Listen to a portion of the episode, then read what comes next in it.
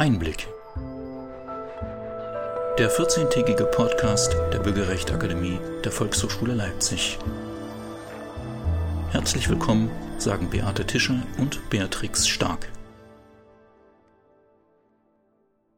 Willkommen im Einblick. Schön, dass Sie heute wieder auf eine runde halbe Stunde bei unserem Podcast dabei sind. Mein Name ist Beate Tischer und heute geht es um Bildung. Genauer gesagt geht es um Erwachsenenbildung.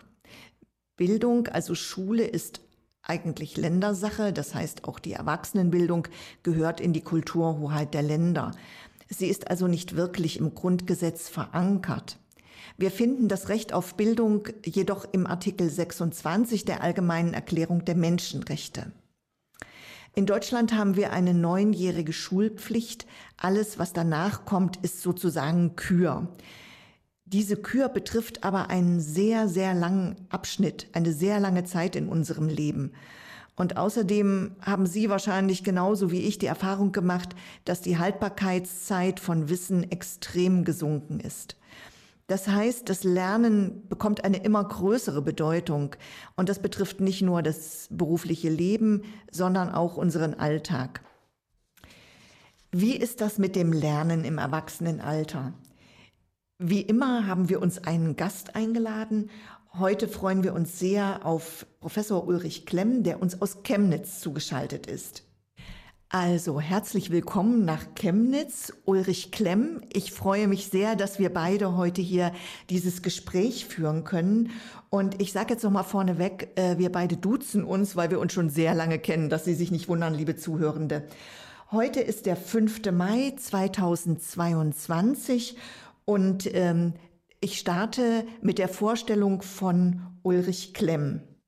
Ulrich Klemm ist im Jahr 1955 geboren worden. Er studierte an den Hochschulen Landshut Sozialarbeit und Neu-Ulm BWL. Und an der Universität Augsburg wurde er Diplompädagoge. Anschließend promovierte er in Erziehungswissenschaft an der Universität der Bundeswehr in Hamburg. Seit 2006 ist er Honorarprofessor für Weiterbildung und Erwachsenenbildung an der Universität Augsburg. Von 2010 bis 2012 hatte er die Professur für Kompetenzentwicklung und lebenslanges Lernen an der Universität Leipzig inne. Über lange Jahre war er hauptberuflich Fachbereichsleiter an der Ulmer Volkshochschule. Von 2013 bis 2021 übernahm er die Stelle des Geschäftsführers des Sächsischen Volkshochschulverbandes. Momentan vertritt er die Professur Erwachsenenbildung und Weiterbildung an der TU Chemnitz. Deine Biografie ist außerordentlich vielfältig. Wir haben gehört, wie breit du aufgestellt bist. Von der sozialen Arbeit über BWL, Diplompädagoge, Buchschreibender und Verleger. Wie bist du eigentlich zur Erwachsenenbildung gekommen?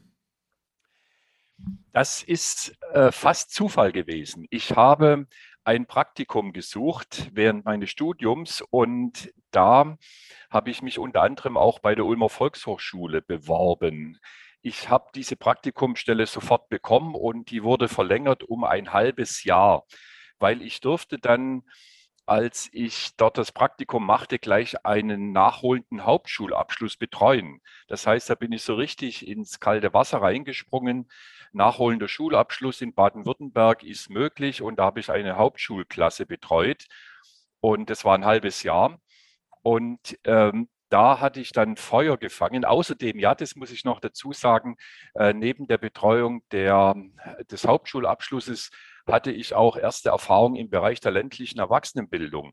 Man hat mich nämlich äh, auf die Schwäbische Alb geschickt und hat gesagt, da gibt es einen Biobauern. Schau doch mal, was der Biobauer für uns machen könnte an der Volkshochschule. Das war 1982. Und ich war bei den Biobauern und bin zurückgekommen mit vier Kursen, mit vier Kursthemen. Und das war dann der Einstieg natürlich in die VHS-Karriere. Äh, man schickt den Klembo hin und dann kommt er mit Kursen zurück. So bin ich an die Volkshochschule gekommen. Das ist ja witzig. Da sind wir jetzt gerade bei, bei der Erwachsenenbildung.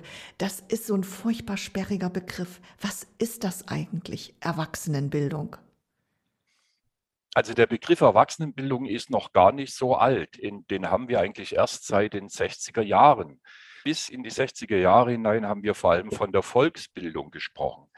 Hm, das hatte dann ein Geschmäckle und man hat dann in den 60er Jahren, vor allem nach dem Zweiten Weltkrieg, mit einer sozialwissenschaftlichen Orientierung hat man gesagt, weg von der Volksbildung hin zur Erwachsenenbildung. Und ein paar Jahre später wurde das dann auch abgelöst, beziehungsweise parallel durch die Weiterbildung dann. Und heute sprechen wir aus meiner Sicht auch zunehmend weniger von Erwachsenenbildung und zunehmend mehr vom lebenslangen Lernen. Ich mhm. glaube auch, dass, das, dass der Begriff des lebenslangen Lernens ist nicht nur eine gute Ergänzung, sondern ersetzt auch so etwas wie Erwachsenenbildung, da die Erwachsenenbildung immer einen Querschnittsbereich auch im pädagogischen Bereich auch repräsentiert, genauso wie das lebenslange Lernen. Das lebenslange Lernen von der Wiege bis zur Bahre und da spielt die Erwachsenenbildung eine ganz zentrale Rolle. Die Erwachsenenbildung ist dieser Bildungsbereich, der am längsten auch uns als Erwachsene, als Menschen begleitet. In der Schule sind wir nur, in Anführungsstrichen, vielleicht zwölf oder 13 Jahre. In der Erwachsenenbildung sind wir 40 oder 50 Jahre tätig. Das heißt, in der Erwachsenenbildung, in der Weiterbildung haben wir auch als Pädagoginnen und Pädagogen eine sehr lange Zeit können wir uns mit Erwachsenen und Bildungsbegegnung ermöglichen. Das ist mhm. was ganz Fantastisches. Ein Lehrer, der hat seine Schülerinnen und Schüler ein paar Jahre und dann muss er sie verabschieden. Wir können sozusagen lebenslang den erwachsenen Menschen begleiten, mit ihnen arbeiten und mit ihnen zusammen auch einen gemeinsamen Weg gehen. Also eine fantastische Einrichtung ist die Erwachsenenbildung, Weiterbildung, das lebenslange Lernen. Und ohne das lebenslange Lernen wäre unsere Gesellschaft nicht nur ärmer, sondern würde nicht so dastehen, wie sie heute dasteht. Das lebenslange Lernen ist das Elixier für eine gesunde, wohlhabende und demokratische Gesellschaft. Mhm. Tolles Plädoyer. Lernen für Erwachsene in einer Schule, das gibt es noch nicht so ganz lange. Das ist auch noch relativ jung. Ich würde jetzt mal tippen, dass das Anfang letzten Jahrhunderts überhaupt in Mode wurde. Und dann ging es ja auch los mit der Gründung der Volkshochschulen. Stimmt das? Ja, also die Institutionalisierung und Professionalisierung der Erwachsenenbildung beginnt in der Tat Anfang des 20. Jahrhunderts. Wir hatten vorher zwar auch schon ähm, eine Erwachsenenbildung, denken wir an die Heimvolkshochschulen von Grundtvig, denken wir an die Kolping-Bildungsbewegung, denken wir an kirchliche Einrichtungen, aber eine Professionalisierung und vor allem eine Institutionalisierung, die begann erst Anfang des 20. Jahrhunderts und ganz konkret 1919, 1918, 19 nach dem Ende des Ersten Weltkrieges mit der Weimarer Verfassung auch. Das heißt, die Geburtsstunde der modernen Erwachsenenbildung ist gekoppelt mit der Demokratisierung auch Deutschlands nach dem Ersten Weltkrieg, weg von diesem Kaiserstaat hin in eine erste demokratische Verfasstheit in Deutschland. Und dazu war es ganz elementar notwendig, dass die Bildung auch einen anderen Stellenwert bekommt. Nicht mehr Untertanenbildung, nicht mehr Staatsbürgerkunde, sondern eine selbstorganisierte und eine bürgerschaftliche ja, Bildungsbewegung aus dem Geist der Aus Aufklärung heraus. Emanzipation, Mündigkeit, Selbsttätigkeit und Teilhabe. Also Beginn der Volkshochschulbewegung und der Volksbildungsbewegung nach dem Ersten Weltkrieg im Kontext auch der Weimarer Republik und der Weimarer Verfassung. Und in Sachsen, also sprich auch in Leipzig, gab es ja auch noch Besonderheiten. Ja, Leipzig ist ähm, ich sage es nicht nur, weil ich hier schon seit vielen Jahren arbeite in Sachsen, aber war ein Leuchtturm in der Volksbildungsbewegung nach dem Ersten Weltkrieg. Es gab ein paar sehr wenige Regionen in Deutschland, die die Volksbildungsbewegung und die Volkshochschulbewegung vorangebracht haben. Das war Sachsen und das war Thüringen. Das sind zwei Regionen, die in besonderer Weise historisch gesehen auch am Anfang dieser neuen Volksbildungsbewegung, dieser demokratischen Volksbildungsbewegung standen. Und da hat Leipzig in besonderer Weise nochmal überregional für Deutschland eine besondere Bedeutung mit der sogenannten Leipziger Richtung. Die Leipziger Richtung war mit ein Ankerpunkt für eine neue Ausrichtung der Erwachsenenbildung und Volksbildungsarbeit in den 20er Jahren.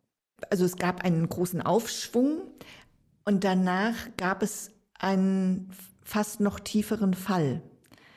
Was ja eben auch zur Wahrheit gehört, wir hatten diesen, diese große Blüte nach dem Ersten Weltkrieg und wir sind dann 1933 sehr tief und hart gefallen, mhm. auch die Volkshochschulen. Mhm. Wie ging es weiter?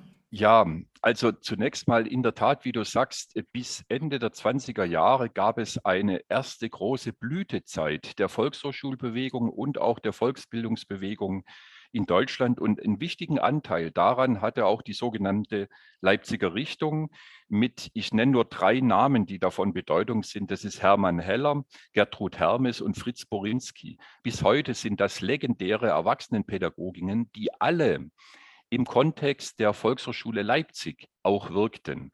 Und zwar das Geniale an dieser Leipziger Richtung war, dass die Stadt zusammen mit der Volkshochschule und der Universität Leipzig gemeinsam ein Volksbildungsprogramm, ein Volkshochschulprogramm aufgebaut haben. Und das war, ist eigentlich bis heute einmalig und bis heute auch ein gutes Beispiel, wie Volkshochschule, wie Weiterbildung sich entwickeln muss, nämlich im Kontext von Wissenschaft, im Kontext von Wissenschaft und im Kontext von Kommunalpolitik. Das ist nach wie vor für die Volkshochschulen heute ein, zwei wichtige Kooperationspartner. Die Volkshochschule in der Kommune und die Volkshochschule angedockt auch an wissenschaftliche Erkenntnisse. Rührt daher auch der Name?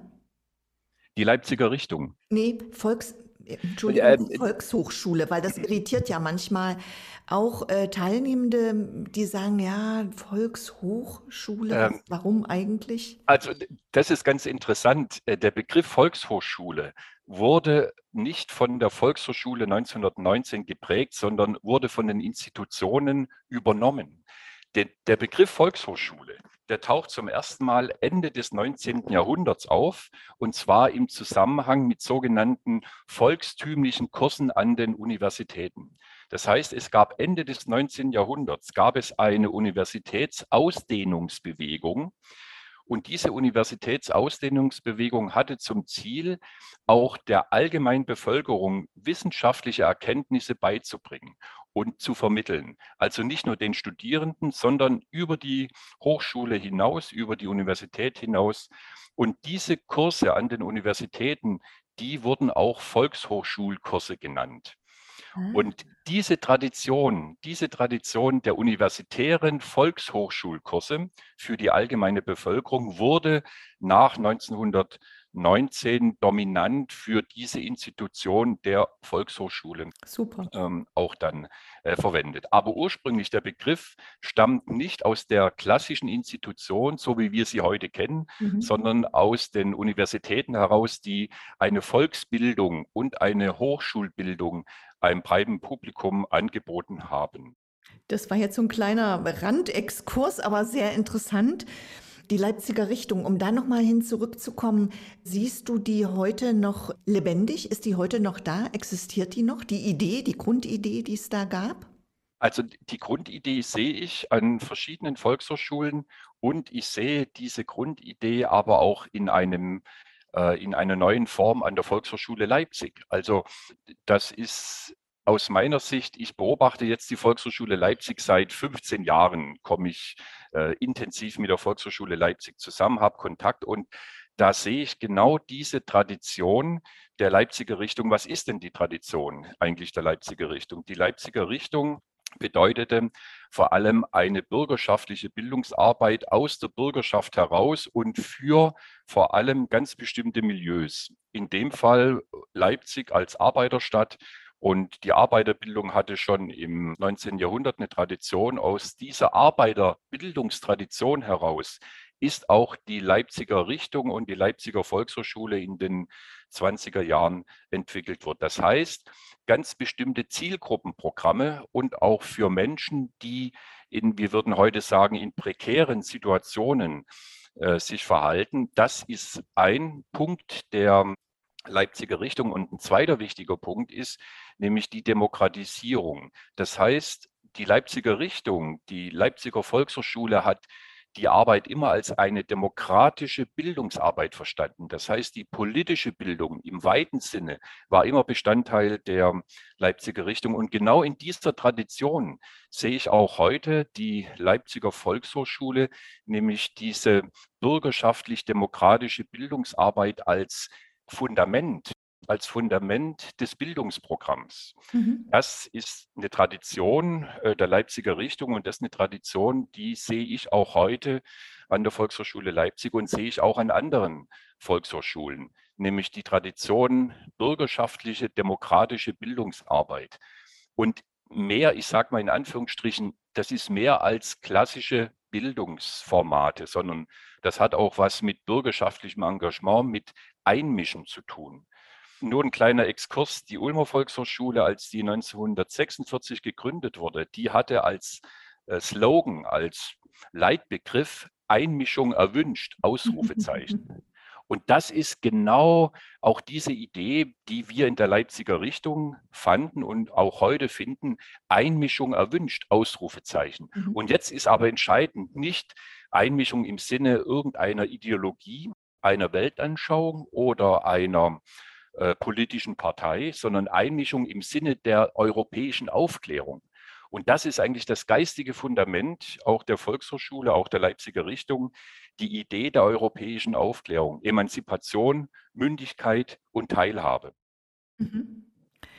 Jetzt komme ich noch mal wieder auf diese schwarze Zeit in Anführungszeichen zurück, dass wir den Exkurs in die Geschichte vielleicht kurz abschließen, ohne allzu weit drüber auszuholen.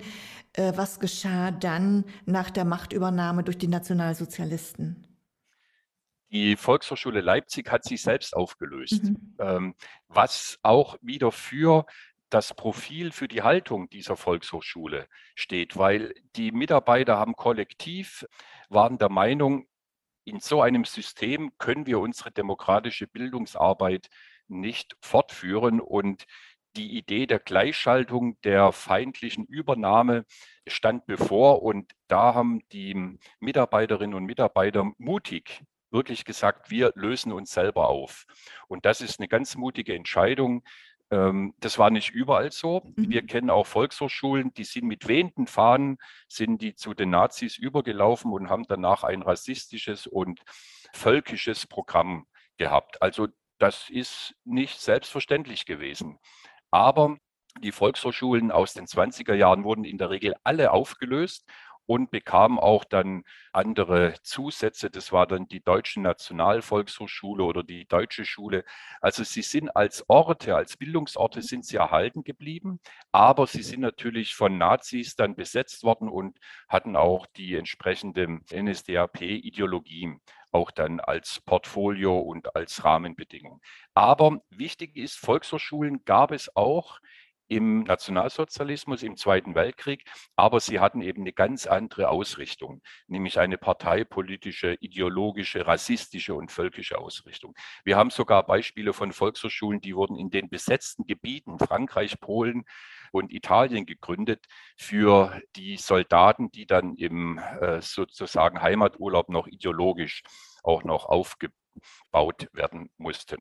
Dann 1945 zwei deutsche Staaten, zwei Systeme, unterschiedliche Auffassungen auch von Bildung, auch von Schule. Und es gab dann auch zwei sehr unterschiedliche Volkshochschulsysteme. Wir würden jetzt nur mal auf die DDR-Zeit ganz kurz blicken. In der DDR gab es ja auch Volkshochschulen, aber sie hatten eine völlig andere Aufgabe. Der große Unterschied zu, von der Ostzone, später DDR, zu den Westzonen, später BRD, war, dass die Volkshochschule in der DDR ähnlich wie die Schulen staatlich organisiert und staatlich strukturiert waren. Es waren im Prinzip staatliche Schulen für Erwachsenenbildung. Sie hatten auch eine ganz spezifische Aufgabe. Die Aufgabe war einmal der zweite Bildungsweg. Das war eine ganz wesentliche Aufgabe nach dem Zweiten Weltkrieg in der, in der DDR. Aber daneben war auch die berufliche Bildung, das heißt die Fachkräftequalifizierung, war eine wichtige Aufgabe der Volkshochschulen in der DDR. um dieses neue sozialistische Planungssystem auch aufrechtzuerhalten. Und da brauchte man Fachkräfte. Und da spielten die Volkshochschulen in, in der DDR eine ganz wichtige Rolle, aber eben mit einer anderen Ausrichtung wie in der Bundesrepublik. Was ganz interessant ist, die Anzahl der Volkshochschulen in Sachsen. Ich habe das auch mal recherchiert und wir können da eine interessante Kontinuität festlegen. Es gab etwa Ende äh, der 20er Jahre gab es etwa 60 Volkshochschulen in Sachsen. In der DDR gab es dann auch etwa 50 bis 60 Volkshochschulen nach 1945 und auch nach der Wende gab es in den ersten Jahren bis Anfang der 2000er Jahren etwa so 50, 52 Volkshochschulen. Das heißt, wir haben über fast 100 Jahre haben wir 50 äh, Volkshochschulen in Sachsen, teilweise die ähnlichen Standorte. Aber heute, heute haben wir nur noch 15. Mhm. Woher kommt das? Das kommt durch zwei Gebietsreformen. Durch zwei Gebietsreformen in Sachsen. Das hat dazu geführt, dass kleinere regionale Volkshochschulen wurden zusammengefasst zu größeren Einheiten die Frage ist jetzt natürlich, was ist besser? Ist es besser, kleinere Einheiten zu haben, 50 an der Zahl, oder ist es besser, 15 Volkshochschulen haben, die größer sind? Es kommt auf die Betrachtung drauf an. Also finanziell, bildungspolitisch mag es vielleicht sinnvoll sein, Einheiten zusammenzulegen, Volkshochschulen zusammenzulegen. Pädagogisch gesehen halte ich regionale kleine Netzwerke für sinnvoller als größere Einrichtungen. Wir haben dazu auch schon mal einen Podcast gemacht, fällt mir gerade ein, mit Juliane Stückrath. Die Unterschiede zwischen Stadt und Land und wie das angeglichen werden kann oder sollte. Da ging es sehr ausführlich darum und welche doch gravierenden Auswirkungen auch auf das Verhalten der Menschen diese großen Einheiten, dieses große Zusammenlegen hat. Ich verlinke das auf jeden Fall nochmal in den Shownotes, wenn Sie Lust haben, liebe Zuhörende, dann können Sie da einfach nochmal reinhören. Da geht es nochmal sehr speziell genau um diese Frage. Wir gehen aber wieder zurück zur Geschichte der Volkshochschulen. Wir verlassen jetzt die DDR-Jahre. Wir haben 1989 die friedliche Revolution und 1990 die Wiedervereinigung. Und dann gab es eine, glaube ich, Neugründung. Eine ganze Anzahl von Volkshochschulen haben sich neu gegründet oder sie haben sich umstrukturiert. Es waren dann die sogenannten Transferjahre, so bis Mitte der 90er. Das war teilweise auch nicht unanstrengend. Siehst du heute noch Unterschiede zwischen den östlichen und den westlichen Volkshochschulen oder sind die so jetzt angekommen in der großen Volkshochschulfamilie, dass man da gar keine Unterschiede mehr merkt? Also wenn wir heute die Volkshochschulen Ost und West betrachten, dann können wir in der Tat noch Unterschiede feststellen, aber natürlich auch Gemeinsamkeiten. Die Gemeinsamkeiten, fange ich mit dem Positiven sozusagen an, die Gemeinsamkeiten spiegeln sich in dem breiten Portfolio der Volkshochschule. Also diese Idee Volkshochschule als demokratischer Ort, das ist eine Idee, die ist in den alten wie in den neuen Bundesländern vorhanden, auch mit diesen sechs inhaltlichen Pfeilern, Gesundheitsbildung, äh, berufliche Bildung, Sprachenbildung, äh, kulturelle Bildung. Da haben wir ein identisches System. Das ist auch sehr, sehr gut. Aber wir haben, was die Weiterbildungsdichte und die Volkshochschuldichte anbelangt, haben wir in den alten Bundesländern wesentlich ein dichteres Netz an Volkshochschulen als in den neuen Bundesländern. Das wäre ein Unterschied. Und der zweite Unterschied, der resultiert natürlich nach wie vor über durch die unterschiedlichen ja, durch die Unterschiede zwischen Ost und West. Wir haben ja noch keinen identischen Staat, wo alles identisch ist. Das hängt mit der Finanzierung zusammen, das hängt mit Gehalt zusammen, das hängt mit Wohlstand, mit, ähm, mit anderen ähm, lebensalltäglichen Dingen zusammen, auch mit Einkommen. Da haben wir einfach noch Unterschiede. Und diese Unterschiede, die es nach wie vor gibt, zwischen Ost und West, wobei man da jetzt auch natürlich trefflich drüber streiten kann, wie groß sind diese Unterschiede. Als wir 30 Jahre Wiedervereinigung gefeiert haben, da gab es ja die großen Lager, die beiden großen Lager. Die einen sagen, ja, es gibt gar keinen Unterschied mehr und die anderen sagten, na natürlich haben wir noch die Unterschiede. Ich gehöre eher auch zu dem Lager, wo ich sage, man kann sehr real und empirisch auch Unterschiede deutlich machen. Ein Unterschied ist, der signifikant für alle neun Bundesländern, auch und was die Volkshochschullandschaft anbelangt, betrifft, ist die Unterfinanzierung. Also die Volkshochschulen in den neuen Bundesländern haben deutlich weniger öffentliche Mittel zur Verfügung wie die Volkshochschulen in den alten Bundesländern. Das wäre ein Unterschied. Inhaltlich gleichen sich die beiden immer mehr an, wobei Sachsen eine herausragende positive Rolle auch hat. Und zwar, es wurden vor drei bis vier Jahren wurde ein Sonderprogramm für die politische Bildung aufgelegt. Das hängt mit der Regierungsveränderung statt mit dem Ministerpräsident Kretschmer und mit einem sozusagen neuen politische Linie in Sachsen. Da wurde deutlich gesagt, auch vor dem Hintergrund der gesellschaftlichen Realität, wir brauchen mehr politische Bildung. Politische Bildung ist eine ganz wichtige Grundlage für die allgemeine Weiterbildung, für Wohlstand und für Fortschritt und für Innovation. Und da wurde in Sachsen als, ähm, ich würde sagen, in dem Fall war Sachsen Musterland, ein besonderer Fördertopf aufgemacht für die politische Erwachsenenbildung, so im Umfang von, das waren, glaube ich, ich habe es nicht mehr genau im Kopf, wie viel es heute ist, aber etwa 1,5 bis 2 Millionen waren das. Und diese stehen jährlich zur Verfügung für politische Erwachsenenbildung und insbesondere für die ländlichen Räume. Und da muss man sagen, das ist für die Erwachsenenbildung, für die Volkshochschullandschaft und für die anderen Träger der, der konfessionellen Erwachsenenbildung oder der gewerkschaftlichen Erwachsenenbildung Arbeit und Leben, ist das natürlich ein ganz wichtiges Signal, nämlich stärker in die politische Bildungsarbeit einzusteigen. Und da hat Sachsen in der Tat auch den anderen Bundesländern was vorgemacht, nämlich diese Idee, ähm, die politische Bildung in, in besonderer Weise zu stärken, wurde aufgenommen von anderen Bundesländern, die ähnliche Projekte jetzt auch ähm, initiieren. Aber hier ist sozusagen auch ein deutlicher Unterschied. Sachsen hat erkannt in den letzten Jahren, welche große Bedeutung die politische Bildung vor allem in ländlichen Räumen hat. Und da müssen wir auch sehen, diese Diskrepanz oder dieser Stadt-Land-Unterschied ist natürlich in Sachsen und den neuen Bundesländern auch deutlich und signifikant. Also äh, profitiert von dieser außergewöhnlichen Förderung hat natürlich auch die Bürgerrechtsakademie. Also wir werden auch darüber zu großen Teilen finanziert. Das stimmt. Vergangenheit, Gegenwart, Zukunft. Wir wagen noch so einen kleinen Ausblick. Ich habe in meiner Anmoderation schon angedeutet, dass sich die Welt des Wissens immer schneller verändert. Was muss man heute wissen und was muss man heute können, um sein Leben zu meistern? Das ist natürlich, diese Frage, die du stellst, ist natürlich ähm, eine philosophische Frage auch. Da könnten wir einen eigenen Podcast draus machen. Aber ich will es mal auf die Erwachsenenbildung, auf die Volkshochschule runterbrechen. Ich glaube, dass sich die Bildungsarbeit insgesamt, also das lebenslange Lernen, nicht nur die Erwachsenenbildung, auch die Schule und die Hochschule, nicht gerade in einer Zeitenwende befindet, wie das neulich unser Bundeskanzler auch ähm, sehr gut definiert hat, aber in einer Umbruchssituation. Ähm, wir haben vorhin darüber gesprochen, dass wir die letzten 100 Jahre hatten wir eine sehr stabile Erwachsenenbildung, Volkshochschule, die auch alle Untiefen der Gesellschaft überwunden haben, der Nationalsozialismus, SED-Staat. Das haben die Volkshochschulen, hat die Erwachsenenbildung sehr gut gemeistert.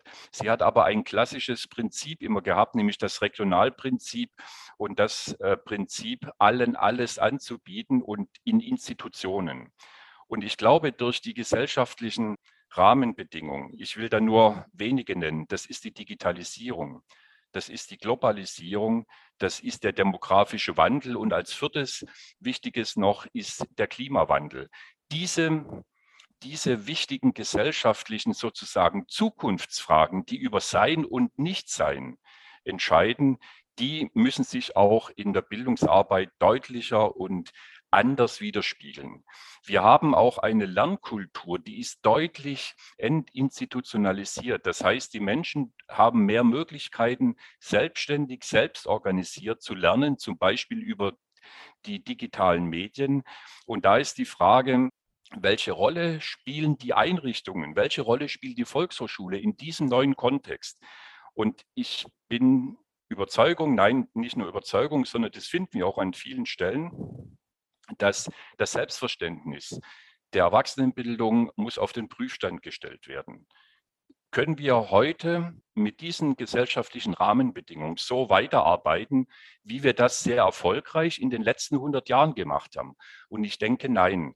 Aus diesen gesellschaftlichen Rahmenbedingungen, allein die Digitalisierung und auch der demografische Wandel, haben wir auf einmal ganz neue Zielgruppen. Wir haben demnächst in Sachsen knapp 60 nein, knapp ähm, 30 Prozent aller Menschen werden im Jahr 2060 in Sachsen äh, 65 plus sein. Etwa ein Drittel.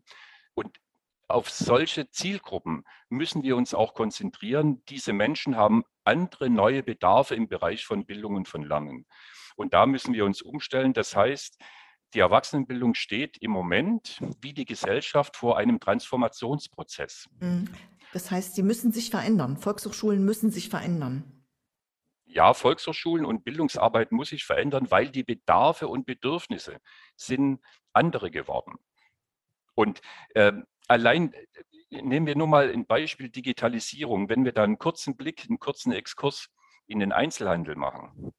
Wir haben im Moment 30 Prozent des gesamten Umsatzes im Einzelhandel findet online statt. Das heißt, vor 10, 15 Jahren hätte, hätte sich das kein Händler, kein niedergelassener Händler vorstellen können, dass 30 Prozent wegbricht. Das wäre eine Katastrophe, ist heute auch in weiten Teilen eine Katastrophe. Stellt, wir müssen uns vorstellen, wenn ein Drittel etwa des gesamten Umsatzes wegbricht und in das Internet geht, das verändert die Städte, die Städte werden leerer, die Fußgängerzonen werden leerer und der Handel verändert sich. Und genauso in diese Richtung äh, müssen wir auch im Bereich der Erwachsenenbildung denken. Die Digitalisierung sorgt dafür, dass Menschen nicht mehr an die Volkshochschule kommen müssen, wenn sie lernen wollen. Mhm. Aber auf der anderen Seite ist der Bedarf an Face-to-Face-Kommunikation, an persönlicher Begegnung, das haben wir gesehen in der Corona-Zeit, welche Bedeutung die persönliche Begegnung hat. Brauchen wir auch wieder Orte für die persönliche Begegnung. Ohne die äh, bricht etwas weg. Das heißt, die große Aufgabe der Volkshochschulen und der Einrichtungen, der Bildungseinrichtungen ist es, sie müssen eine Balance finden zwischen digitaler Bildungsarbeit und analoger Bildungsarbeit. Das ist die große zentrale Herausforderung. Wir brauchen beides, aber wie ist das Verhältnis von beiden? Und da kann man auch keine allgemeine Ratschläge geben, sondern das hängt von der Region ab, das hängt von der Stadt ab, das hängt von der Tradition ab. Da kann man nicht sagen, so und so viel Prozent das und das, sondern jede Institution, jede Volkshochschule muss da einen regionalen Weg finden. Und das wird die große Herausforderung sein, diese Balance zwischen analoger Bildungsarbeit und digitaler mhm. Bildungsarbeit. Wenn man das nicht schafft, dann wird man als Institution sich schwerer tun in den nächsten Jahren. Das war jetzt aber sehr vorsichtig formuliert. Ich habe mir überlegt, was ich sage, und dann bin ich doch zu diesem. eine, eine sanfte Formulierung. Äh, die Zeit vergeht wie im Flug. Äh, jetzt zum Abschluss unseres Gesprächs, äh, da stellen wir dann meistens immer noch eine etwas persönlichere Frage. Du hast erzählt, dass du von deiner Zeit in den Volkshochschulen. Du hast auch erzählt, dass du während der Zeit, als du Geschäftsführer warst in, in Sachsen beim Volkshochschulverband, hattest du sehr viele Kontakte. Und jetzt frage ich dich nochmal, wann hast du zuletzt etwas Neues erfahren, gelernt und was war es? Jetzt in der Volkshochschule oder? Nee, generell. Generell der Umgang mit den neuen Medien, da lerne ich sozusagen täglich dazu. Äh, da habe ich einen Eindruck, da wissen alle mehr als ich. Ähm, das ist aber jetzt kein institutionelles Lernen. Also diese, äh, diese Medienkompetenz, von der wir sprechen, da erlebe ich im privaten Bereich wie im beruflichen Bereich, da lerne ich enorm in den letzten Jahren dazu. Ich habe dazu nie jetzt einen Kurs besucht oder an der Volkshochschule äh, einen Lehrgang mhm. besucht. Ähm, aber ohne dieses Dazulernen mit dieser Medienkompetenz, da könnte ich vieles nicht mehr machen und nicht mehr erreichen. Das heißt, bei mir hat sich das Lernen auch sehr stark im Bereich des Beiläufigen des informellen Lernens hat sich da verschoben. Mhm. Und ich glaube, das ist auch eine Qualität oder ist eine Eigenschaft, die wir auch lernen müssen. Das Lernen im Alltag. Wir bedanken uns für das schöne Gespräch. Ich halte jetzt nochmal hier in die Tasse, äh, in die Tasse. Ich halte hier in die Kamera die Tasse so rum. Jeder Gesprächsgast bekommt diese wunderschöne Tasse. Ich hoffe, du hast die noch nicht. Nein. Vielfalt zusammen genießen. Die geht jetzt auf dem Weg zu dir. Vielen Dank. Das war das Gespräch mit Ulrich Klemm. Ich danke auch. Herzlichen Dank, Beate, für diese äh, wichtigen Fragen, die du gestellt hast. Und ich wünsche nicht nur der Leipziger Richtung in Leipzig viel Erfolg, sondern überhaupt der Volkshochschullandschaft in Sachsen und in Deutschland. Danke. In diesem Sinne, wenn es Volkshochschule nicht geben würde, wir müssten sie heute erfinden. In diesem Dankeschön. Sinne. Dies war unsere Podcast-Folge Erwachsenenbildung von der Tradition in die Zukunft. Wir waren mit Ulrich Klemm, Professor für Erwachsenenbildung, im Gespräch. Wie immer finden Sie alle Links und Shownotes auf unserer Webseite www.bürgerrecht-akademie.de. Da finden Sie auch ein Kontaktformular, das Sie gerne benutzen können, um Fragen zu stellen oder Ihre Meinung zu sagen. Den nächsten Podcast-Einblick der Bürgerrechtsakademie der Volkshochschule Leipzig können Sie in 14 Tagen hören. Fürs Zuhören bedankt sich das Team der Bürgerrechtsakademie. Am Mikrofon war heute Beate Tischer, die Technik betreute Nadine Rangosch, hinter den Kulissen sind für Sie Beatrix Stark, Eva Riemer, Gesine Oltmanns und Iris Stetsch da. Wir freuen uns, wenn Sie uns treu bleiben. Und natürlich wünschen wir Ihnen, bleiben Sie neugierig.